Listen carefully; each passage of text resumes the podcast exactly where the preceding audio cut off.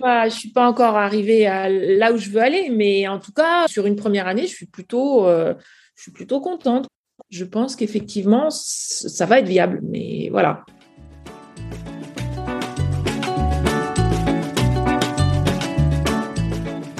Vous écoutez le 46e épisode de PLAF, le podcast dont l'objectif est de faire entendre et de combattre les discriminations dans l'emploi subies par les femmes dès l'approche de la cinquantaine.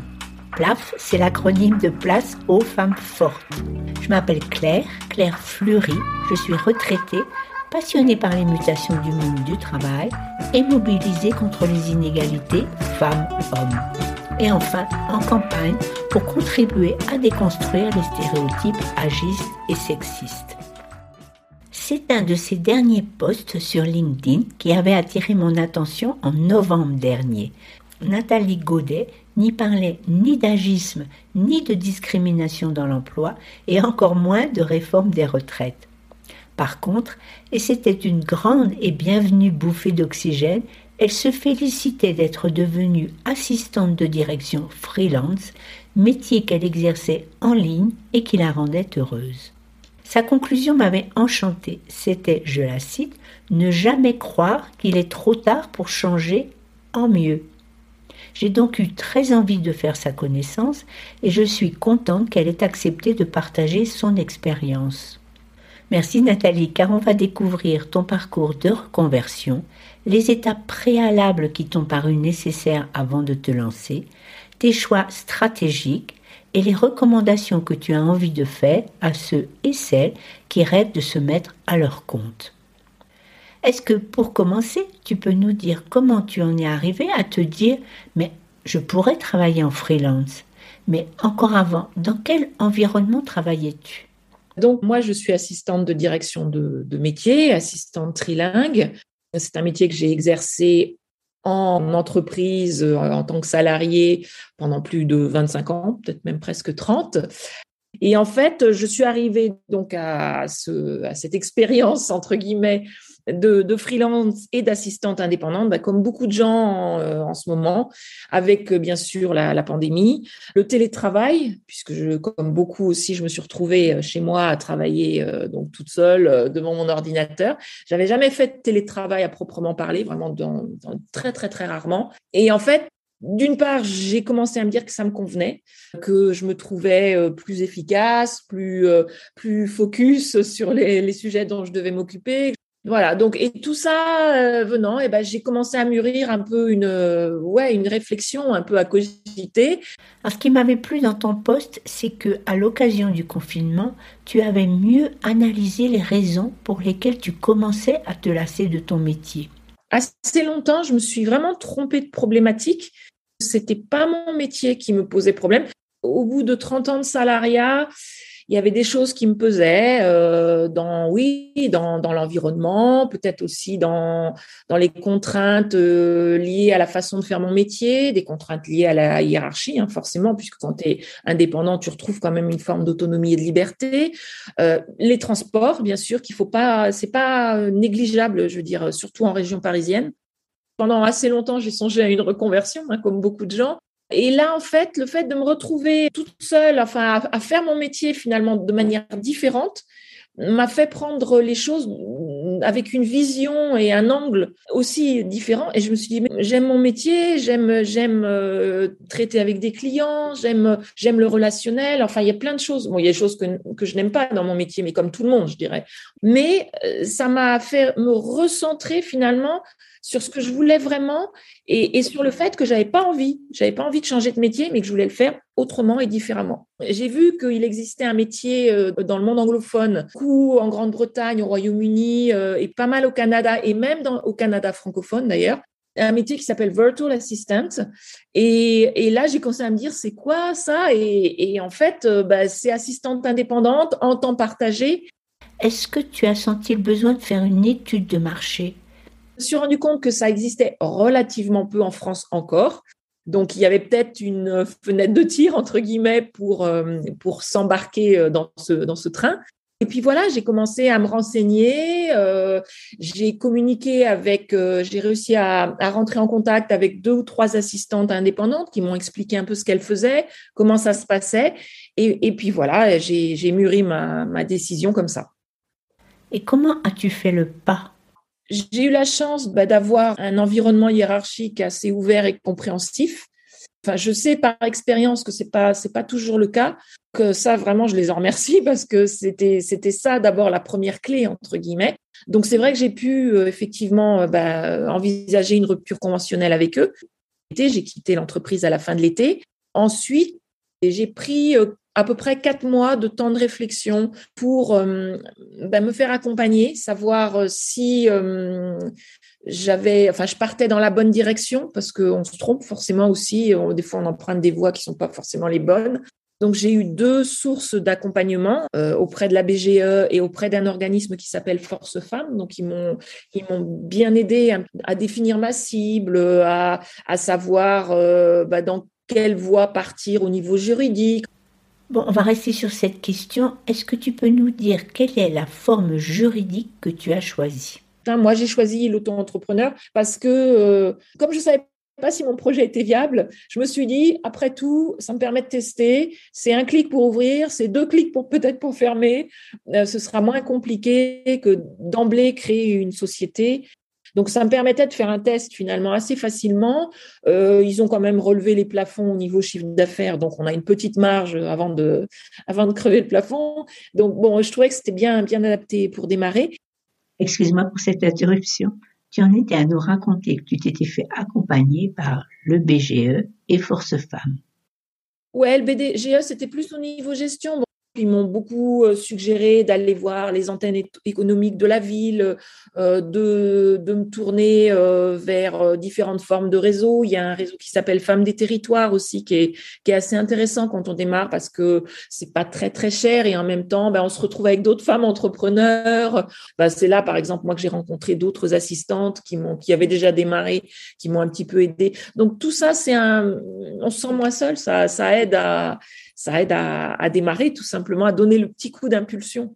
De Force Femme, tu veux bien aussi nous dire deux mots? J'ai eu comme mentor un ancien directeur financier, donc un monsieur qui était à la, retraite.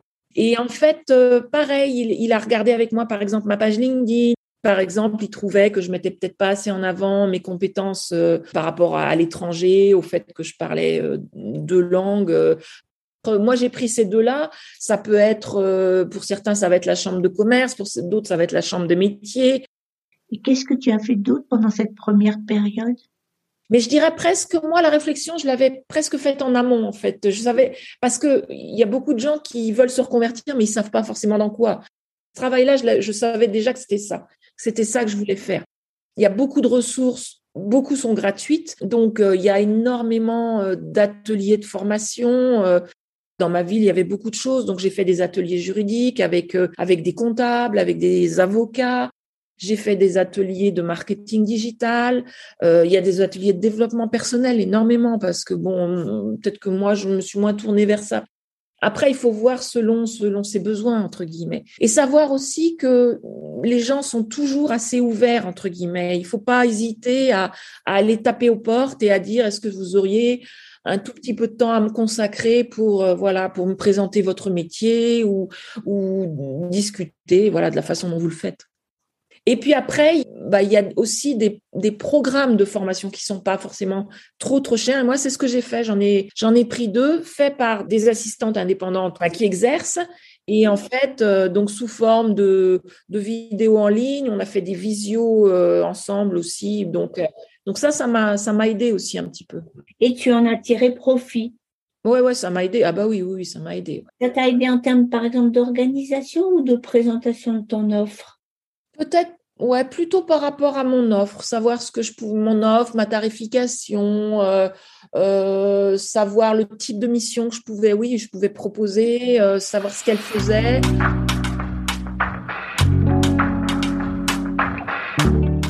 Que tu peux nous expliquer sur quelle base tu as fixé les prix de tes prestations?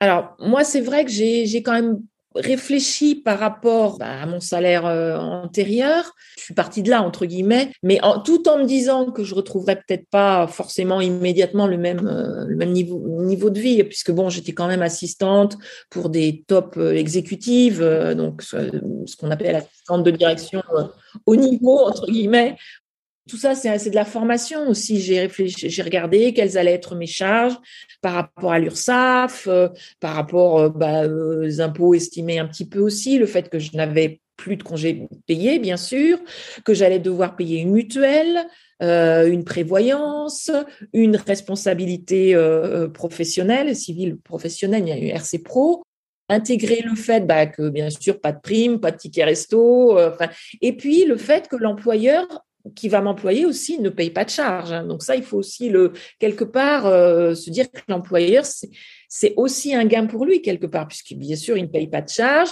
il n'a pas de locaux à me fournir, puisque moi j'ai fait le choix de travailler essentiellement à distance. J'ai regardé un peu évidemment ce que fait la concurrence entre guillemets. Bon, il y a peut-être deux formes de concurrence. C'est vrai qu'il y a une offre sur le marché qui est sur des tarifs assez bas qui casse les prix clairement. Donc, euh, donc voilà. Moi, je pense que c'est pas forcément un, bon calcul. Et puis, il va y avoir des assistantes qui vont choisir effectivement de se positionner un peu plus haut et je dirais un peu plus en fonction des, quand même des prix du marché. Moi, je me suis dit que j'ai choisi par rapport en fait à, la, à ma cible que je voulais toucher, puisque je voulais quand même toucher une cible un peu de dirigeants, quand même, d'entreprises, euh, je dirais, euh, d'entrepreneurs un peu installés, hein, qui peut-être avaient aussi un budget pour me, pour me payer. Donc, je me suis positionnée effectivement plutôt en haut de la grille. Je sais, voilà, c'est un choix, euh, je l'assume. Et une fois que tu avais déterminé cette stratégie-là de prix, est-ce que finalement tu es contente d'avoir pris cette stratégie-là et que tu arrives à convaincre? Oui, oui, oui, tout à fait. Parce que je me dis aussi que hum, dans mon métier, euh, le nombre d'heures, il n'est pas extensible. Et puis, oui, c'est un choix vraiment que j'assume parce que je pense qu'il est légitime, parce que je le légitime avec mon expérience, je le légitime avec mes langues, une orthographe impeccable, une syntaxe euh, que je pense à peu près impeccable, enfin, donc qui fait que je vais pouvoir proposer un service que je pense être euh, bah, assez, enfin, comment je peux dire, pour pas être prétentieux, mais euh, oui, assez, assez en haut de gamme, entre guillemets. Et, et voilà. Est-ce que tu peux nous dire comment tu as trouvé tes premiers clients? Mon premier client m'a été amené par mon ex-boss, donc euh, là aussi un grand merci parce que bon, ça a été un petit peu du coup le déclic qui m'a fait dire euh, bon bah faut se lancer, ça y est, c'est bon, faut démarrer. Et puis ensuite, franchement, c'est le réseau et le bouche à oreille. Enfin, c'est vraiment le réseau, euh, toute forme de réseau. Est-ce que c'est LinkedIn? Alors, c'est LinkedIn en partie. Ouais, j'en ai deux qui sont venus par LinkedIn là euh, sur, euh, sur cette année. C'est LinkedIn pour moi parce que moi, ma cible, je pense qu'elle est sur LinkedIn. Après, il faut essayer de comprendre où est ta cible pour quelqu'un, un autre métier. Euh, je sais pas, un coach ou un thérapeute, j'en sais rien. La cible, elle va peut-être être sur Instagram. Euh, quelqu'un d'autre, elle va être sur TikTok. Donc, tous les gens qui font de la formation en marketing digital le, disent, ne pas se disperser. Il faut pas essayer d'être présent sur tous les réseaux, ça n'a pas de sens. Il faut en choisir un, deux maximum. Donc, mais c'est incontournable. Donc, une des premières choses que j'ai faites, effectivement, c'est bien détailler mon profil LinkedIn, le, le, refaire correctement, refaire une photo correcte, ça je l'ai fait que récemment, puis j'ai aussi euh, fait en sorte, bien sûr, d'augmenter mon nombre de contacts, parce qu'apparemment, euh, LinkedIn a un algorithme qui fait que euh, en dessous de 500 contacts, t'es pas visible. Donc ça, il faut développer. Et puis après, LinkedIn, j'ai basculé aussi maintenant en mode ce qu'on appelle le mode créateur. C'est-à-dire que comme j'aime bien écrire, comme j'aime bien faire des petits visuels avec Canva, enfin des choses comme ça, là, j'essaye bah, de publier assez régulièrement. Et tu nous as parlé du bouche à oreille aussi. Alors, le bouche à oreille, donc avec le, réseau personnel, bien sûr, il faut en parler à, tout le monde. Il faut vraiment à, ta coiffeuse, parce que effectivement, peut-être que ta coiffeuse n'aura pas besoin de toi, mais elle a peut-être un client qui, euh, voilà.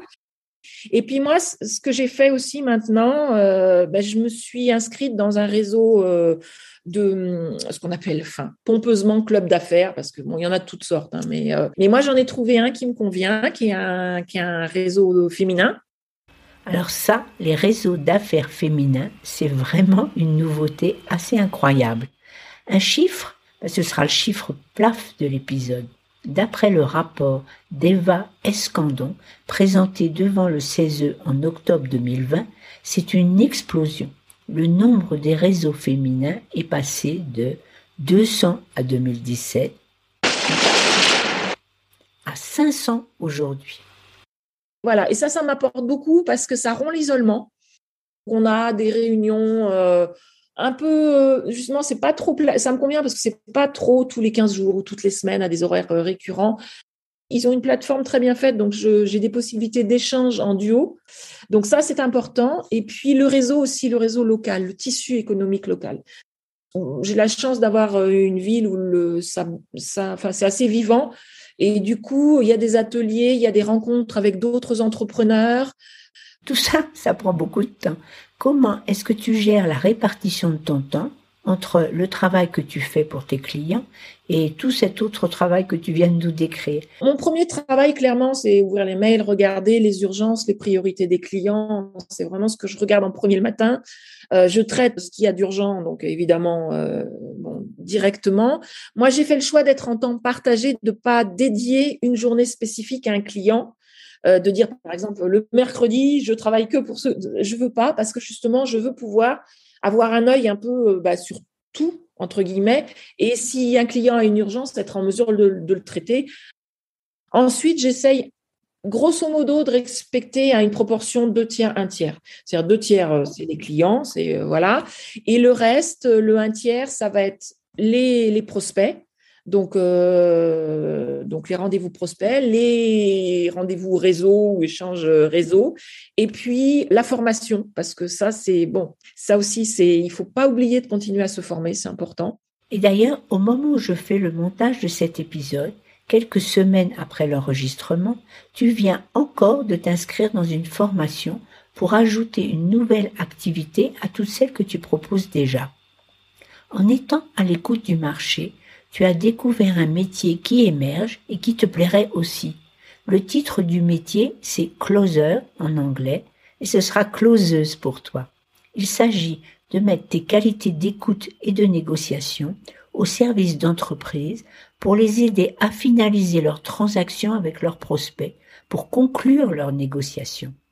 Est-ce qu'il y a encore d'autres tâches à programmer dans ton emploi du temps? Mon administratif quand même. Donc ça, ça passe plutôt quelquefois le week-end, le soir. Enfin bon, donc ça, ça c'est. Mais il faut garder du temps pour ça aussi, bien sûr.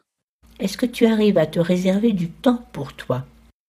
Oui, bien sûr que j'arrive à avoir des plages pour moi. j'ai, bon, j'essaye quand même de, ouais, de, bah, de sortir quand même euh, sur l'heure du déjeuner, m'aérer, euh, tu vois, marcher un peu. Enfin. Alors, dans mes dernières préoccupations, j'avais est-ce qu'on souffre de l'isolement quand on est tout seul chez soi? Ça dépend un peu des tempéraments, c'est vrai. Moi, je suis quelqu'un d'assez, euh, je suis quelqu'un de sociable, mais j'ai besoin de plages de en solitaire entre guillemets. Donc moi, je ne souffre pas d'isolement et surtout, je provoque des beaucoup d'occasions quand même de rencontres. Alors pour terminer, est-ce que tu as envie de donner un conseil à ceux ou celles qui ont envie de se lancer comme entrepreneur indépendant? On prend le temps de la réflexion, on prend le temps de mûrir le projet. Alors bah, ça peut être euh, quelques mois, quatre mois, six mois, j'en sais rien. À un moment, il faut se dire, je saute le pas parce que quelque part, on n'est jamais prêt. On va toujours se dire ah mais tiens oui il y a ça, il faut que je fasse un logo, il faut que je fasse des cartes de visite, ah mais j'ai besoin d'un site web. Mais à un moment, il faut se lancer. En tout cas, Nathalie, tu nous as vraiment donné envie de nous lancer et de suivre ton exemple, même si tu as bien insisté sur le fait que chaque personne et chaque projet sont uniques. Alors merci de toutes tes bonnes idées. Vous trouverez en référence de l'épisode sur mon site plafpodcast.fr toutes les références des structures qui ont été citées dans cet épisode. Moi, ce qui m'a le plus frappé, en dehors du nombre important de formations auxquelles tu as assisté et auxquelles tu assistes encore, c'est ta tranquille légitimité à vendre tes prestations au juste prix, au juste prix de tes compétences. Et ton pari est gagnant. Fin des vacances d'hiver dans quelques jours. Notre prochain rendez-vous sera le 8 mars et oh, incroyable, je n'ai rien programmé de spécial pour cette journée internationale des droits des femmes.